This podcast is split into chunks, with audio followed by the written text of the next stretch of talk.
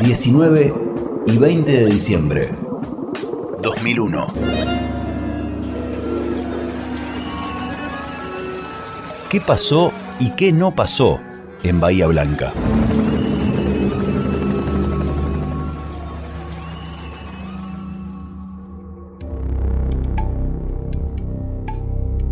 En algunas personas la memoria es suficiente para mantener viva la secuencia que nos dejó el 19 y el 20 de diciembre de 2001.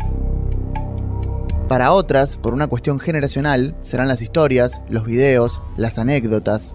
Un hilo en común entre ambas vivencias es que, en la memoria colectiva, el 2001 está atado estrechamente con lo sucedido en la ciudad de Buenos Aires. Muchos de nosotros sabemos más lo que pasó a 700 kilómetros que a tan solo un par de cuadras. Hay algo que es cierto, no recordamos graves incidentes, saqueos y represión como en Capital porque eso, afortunadamente, no sucedió en nuestra ciudad. Por esto es que muchas personas tienden a recordar que en diciembre de 2001 en Bahía Blanca no pasó nada. ¿Esto es así? ¿Es justo plantearlo de esta manera? Es la 1 y 20 de la mañana del día 20 de diciembre. Como ustedes pueden ver, la gente de Bahía Blanca, los vecinos de la ciudad, también han salido a la calle. Esta es la primera cuadra de calle La Madrid. Se levanta la faz de la tierra una nueva y gloriosa nación. La década de los 90, en especial desde el 95 en adelante, afectó duramente a la población bahiense, con cifras de desempleo y pobreza récord. El movimiento de trabajadores y trabajadoras desocupadas fue protagonista en las calles de la ciudad, así como también diversos actores de la cultura, de los sindicatos y de la educación. 2001. ¿Qué pasó y qué no pasó en Bahía Blanca?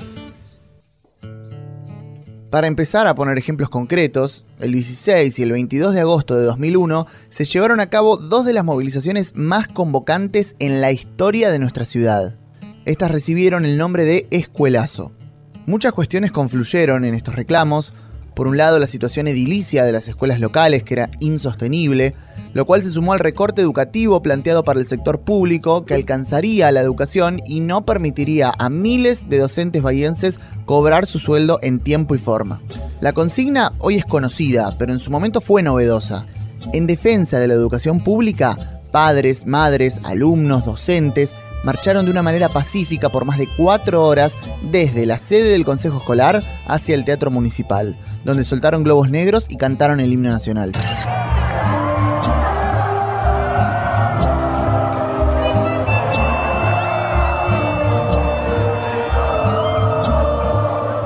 Escuchamos a Pablo Becher, profesor y licenciado en Historia de la Universidad Nacional del Sur. Todo el diciembre del 2001 engarza con algunas cuestiones que tienen que ver con, movilizaciones anteriores, con procesos de organización. Un hito importante fue obviamente el escuelazo. Los docentes estatales realizan una serie de movilizaciones de gran envergadura donde participan las comunidades educativas que no solamente pedían por, por cuestiones económicas, ya que el principal motivo había sido el ajuste de López Murphy, pero también toda la situación económica que atravesaban los docentes, como falta de pago, y todo eso se debía con las pésimas condiciones de trabajo que había justamente en las escuelas, una situación de pobreza, vulnerabilidad, que hizo que las propias comunidades salieran y que se dieran las manifestaciones más importantes que tuvimos en los últimos tiempos, con 15.000 personas en la calle, con una enorme cantidad de gente que reclamaba por la defensa de la escuela pública. Como mencionamos, los niveles de desocupación anunciados por el INDEC en octubre del 2001 dejaban a Bahía Blanca entre las ciudades con índices más preocupantes de todo el país.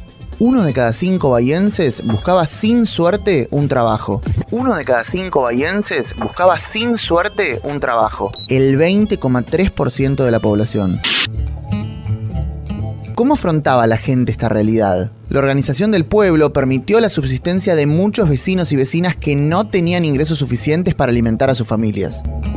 Más de 1.500.000 personas en todo el país intentan afianzar un mercado organizado que les permita enfrentar la crisis económica y la falta de trabajo. Un mercado que se basa en la solidaridad y no en la competencia, donde no hay excluidos, ni desocupados, ni impuestos. Esto es el Club del Trueque. Anabela Tarabelli, periodista de Bahía Blanca. Durante todo ese año en Bahía Blanca lo que se dio mucho, eh, los clubes del trueque.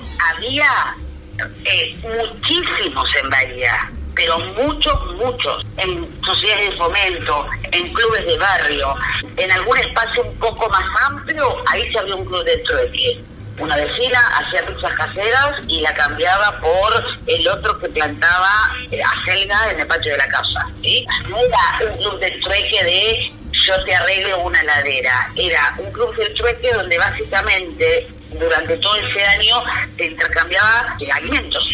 Y hubo muchísimos en Bahía. Vine ayer a la, a la municipalidad, me dieron dos paquetes de fideo y uno de arroz. Y que nos den cosas por lo menos porque nosotros con 160 pesos no hacemos nada. Con este contexto en mente, llegamos a octubre del 2001. Las elecciones legislativas en Bahía Blanca fueron la excepción a la regla. La desilusión generalizada llevó a la alianza a ser derrotada por el PJ tanto en nación como en provincia. La polémica está planteada, ¿eh? ¿Vieron cómo está la Argentina? La crisis postelectoral para mí es terrible. ¿Qué festejan los políticos? La gente se está preguntando en la calle, y esto es la verdad. ¿Cuánto va a durar Caballo? No quiero ser golpista, pero la pregunta se la hacen. ¿Cuánto va a durar el presidente de la Rúa? ¿Va a llegar hasta el 2003 con la política económica? En nuestra ciudad, la boleta radical encabezada por Norberto Martínez, en representación del gobierno de Jaime Linares, se impuso por una estrecha diferencia de 25 a 23% por sobre el PJ. La votación arrojó un impresionante número de votos en blanco, que alcanzó el 13% del total. Ahora, si tenemos en cuenta que tan solo dos años antes, en 1999, el intendente Linares había ganado con el 62% de los votos, podemos hablar también de un descontento con el modelo imperante aún en nuestra ciudad. Por otro lado, una de las grandes revelaciones fue el Polo Social, una fuerza política que con el 13% de los votos consiguió dos bancas en el Consejo Deliberante. Escuchamos a Julio Ruiz, quien fuera concejal electo en el 2001 por el polo social. Había todo un caldo de cultivo. La gente estaba harta de todo esto. Y este, esto fue lo que produjo que en las elecciones del, del 2001 que nos llevó a nosotros al Consejo Deliberante contra todos los pronósticos, porque todo el mundo decía que eso no iba a ocurrir. Y sin embargo, con una campaña muy humilde, pudimos ingresar al Consejo Deliberante. Ahora sí, llegamos al célebre diciembre de 2001 el cual fue complejo desde el primer día. Hemos salido a defendernos. Queda claro que aquí no hay devaluación, que se mantiene la convertibilidad y la paridad peso-dólar, que se ha derrotado a la especulación. El sábado 1 de diciembre, el ministro de Economía, Domingo Cavallo, anunció que solo se podrían retirar 250 pesos por semana de los cajeros. A toda hora, Canal 13 lo mantiene informado. El ministro de Economía, Domingo Cavallo, anunció esta noche las nuevas medidas económicas tendientes a evitar una mayor fuga de depósitos. Hemos tenido que adoptar una medida transitoria de limitación a la extracción de dinero en efectivo y solo se podrá hacer durante este periodo de 90 días por cifras de 250 eh, pesos semanales. Se iniciaba el famoso corralito y con este se profundizaron todas las protestas ya existentes. Dante Arriola, secretario general de la bancaria, seccional Bahía Blanca, en el año 2001. Y de un día para otro, este, después de un feriado cambiario bancario, nos encontramos con el famoso corralito, la restricción a poder uno acceder a su dinero. Eso, bueno, lejos de, traer solución, este, terminó de, aniquilar la, economía. La gente salió a protestar, a protestar de, de manera fuerte, contundente, pidiendo por sus ahorros. En Bahía si bien no tuvo la dimensión que tuvo la protesta en Capital Federal, también los trabajadores y las trabajadoras bancarias pasamos por momentos muy difíciles porque la gente no alcanzaba a entender que no éramos los trabajadores los que habíamos tomado esa decisión. Nosotros, más allá de trabajar dentro de un banco, tampoco podíamos acceder a nuestro dinero y encima teníamos que bancarnos el mal humor y las agresiones de los clientes, ¿no? Las protestas obviamente de los bancos, bueno, se mantuvieron durante meses, muchos meses. El día después del anuncio de esta medida, el vocero presidencial Juan Pablo Bailac, bahiense, fue interpelado por una vecina jubilada a la salida de la Quinta de Olivos. Si me permite, no tiene ningún inconveniente. Quédese tranquila que nadie le va a tocar su ahorro No, no me lo y van a su tocar, dinero. se lo quedan ustedes. No, nadie. Yo estoy dueño de esos depósitos. No se lo queda a nadie, no se lo roba a nadie, no se lo queda a nadie, no se lo roba a nadie. A Quédese absolutamente tranquila. una bomba acá a la pero ya quinta. sé, Eso estoy señora. convencida, pero sacándole al Un desafío le doy. En seis meses, en este mismo lugar y con estos mismos periodistas nos encontramos. Y agradezcame. No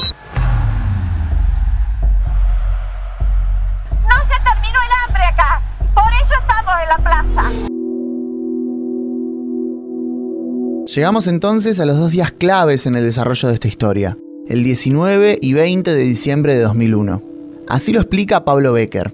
Bueno, ¿qué pasó en Bahía Blanca 2000, en diciembre del 2001? Bueno, se convocó una jornada de resistencia y recuperación que fue realizada por sectores estatales, militantes de izquierda, estudiantes, desocupados, docentes, y se proyectó la realización de distintas concentraciones en Avenida Colón y Don Bosco, en Browning, Montevideo, y la organización de una olla popular y talleres de expresión y creación junto con la orquesta sinfónica, exhibiciones del ballet, el coro, la escuela de danza, todo en la Plaza Rivadavia a partir de las 9 horas de la mañana. Y por la noche la idea era finalizar con una marcha de antorcha. Tenemos una solución, no tenemos trabajo, no tenemos que darle de comer a los chicos.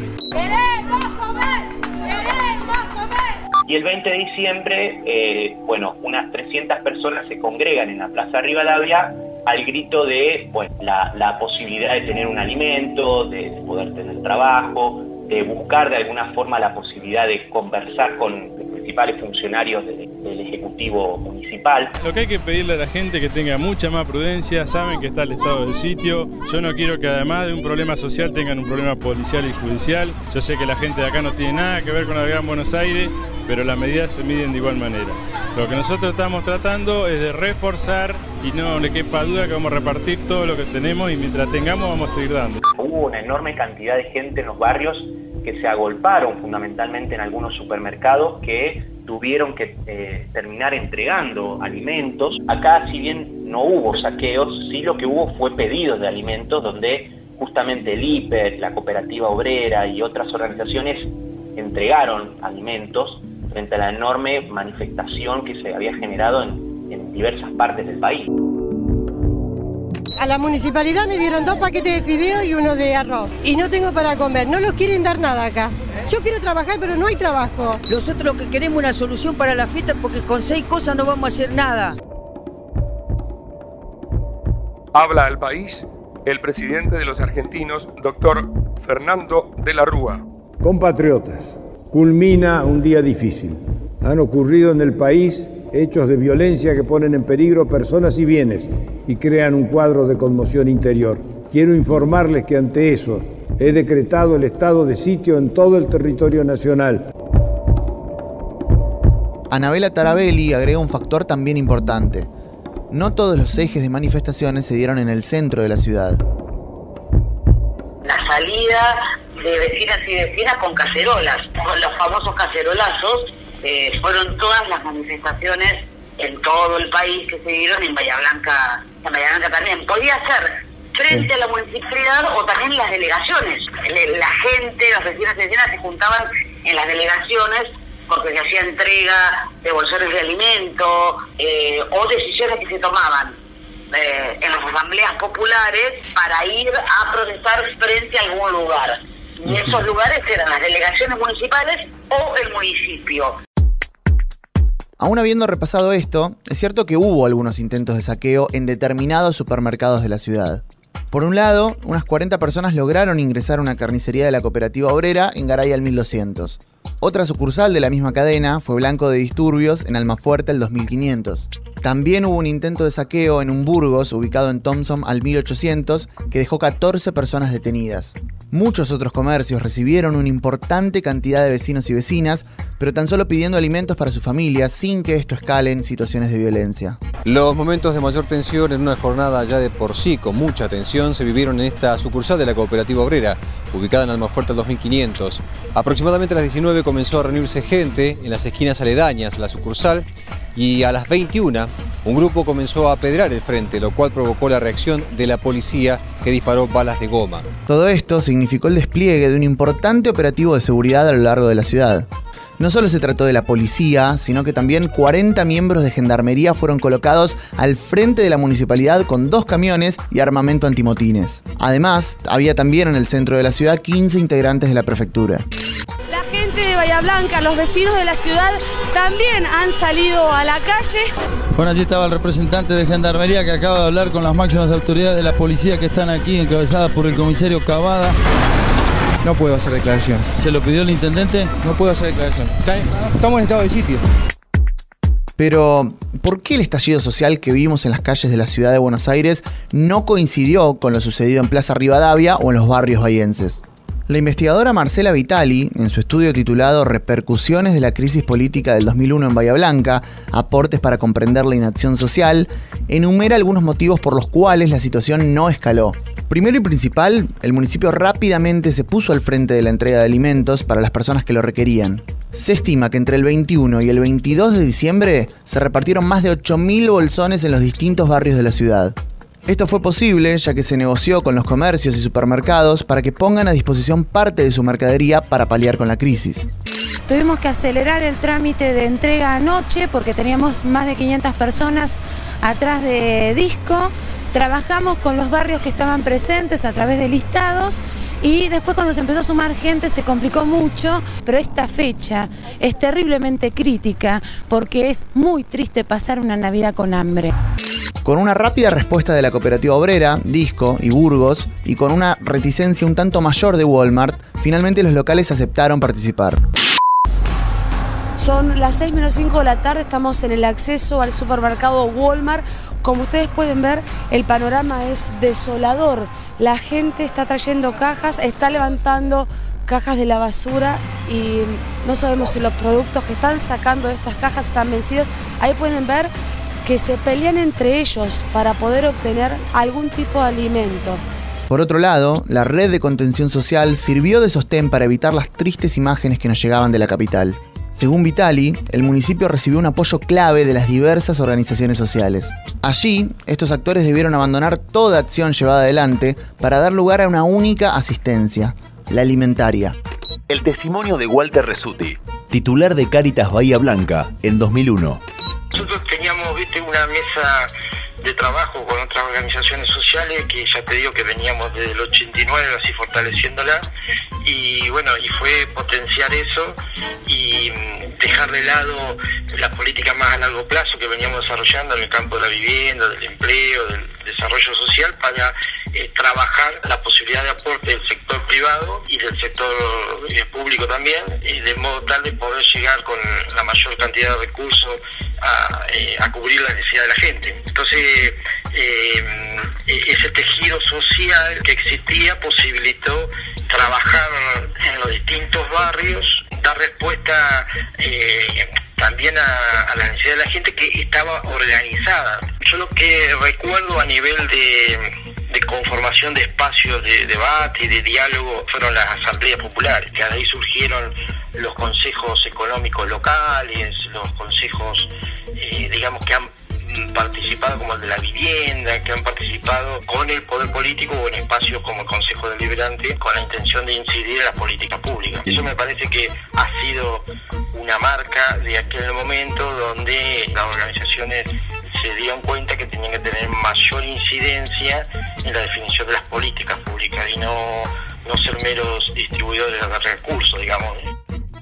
Otro punto a destacar es que en ningún momento las fuerzas de seguridad locales protagonizaron escenas de represión, lo que sin dudas hubiese generado una escalada en la situación hacia un verdadero conflicto. Bien, ingresó a esta sala de conferencias el presidente de la Nación, Fernando de la Rúa, está acompañado por el canciller Adalberto Rodríguez Chavarini, por el ingeniero Nicolás Gallo, que es el secretario general de la presidencia, y por quien fuera el vocero presidencial, Juan Pablo Bailac.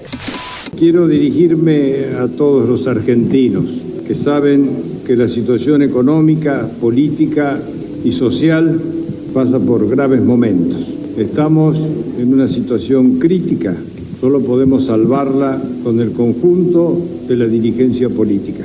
Lo importante no son las personas, sino las instituciones y el país. Por eso, despojado de cualquier interés personal por el cargo que tengo el honor de ocupar, me dirijo a cada dirigente, radical, peronista o de otros partidos que tengan responsabilidades de gobierno, acordar con el Poder Ejecutivo las reformas políticas que sean necesarias.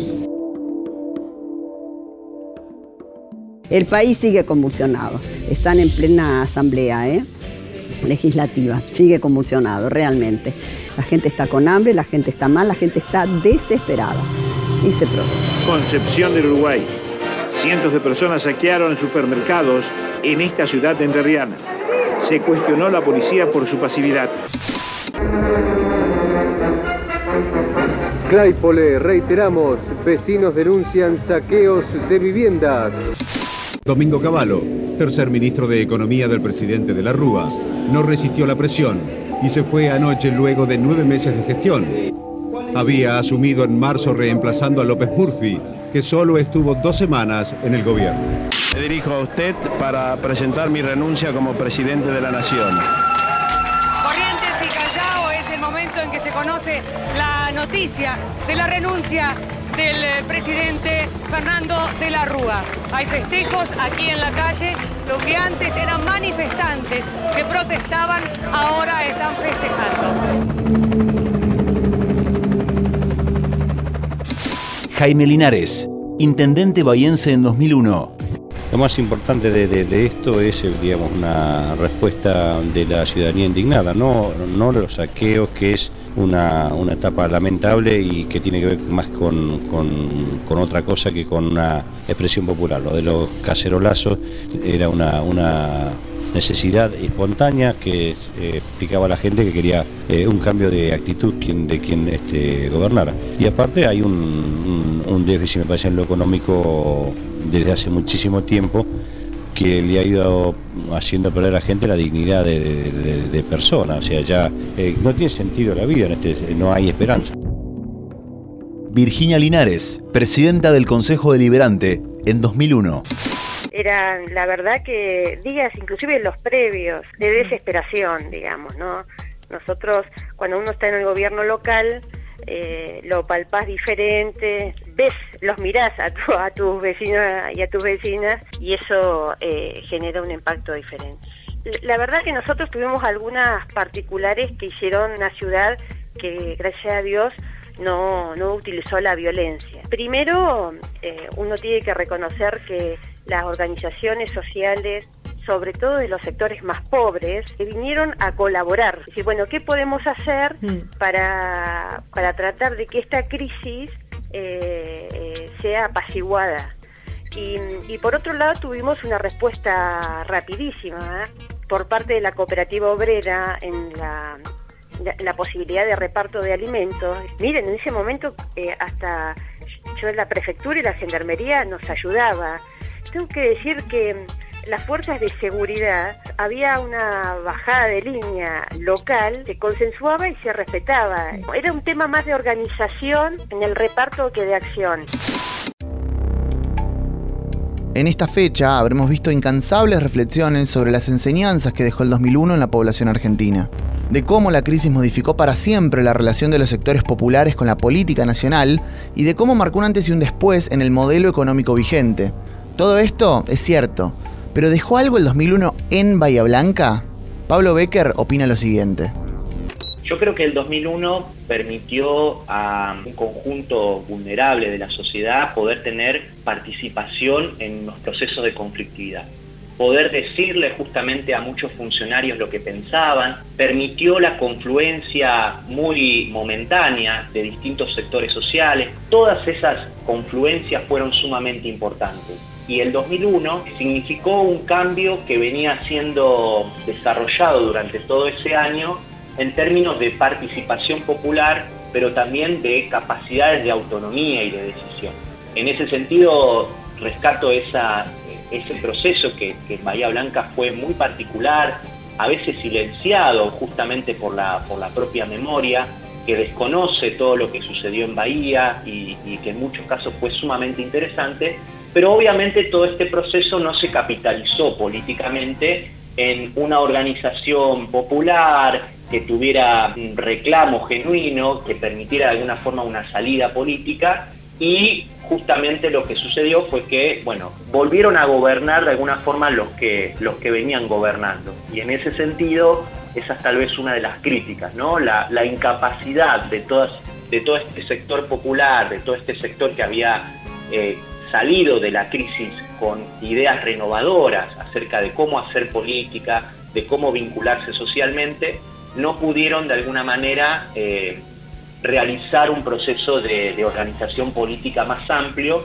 que permitiera generar una, una salida política renovadora. Reconfiguró nuestra forma de organizarnos políticamente, nos movilizó de formas inéditas hasta el momento, nos unió en reclamos de sectores disímiles y promovió la aparición de nuevos actores sociales. Lo cierto es que a 20 años, hoy seguimos conviviendo con las marcas que dejó una de las crisis más difíciles que nos tocó atravesar como sociedad.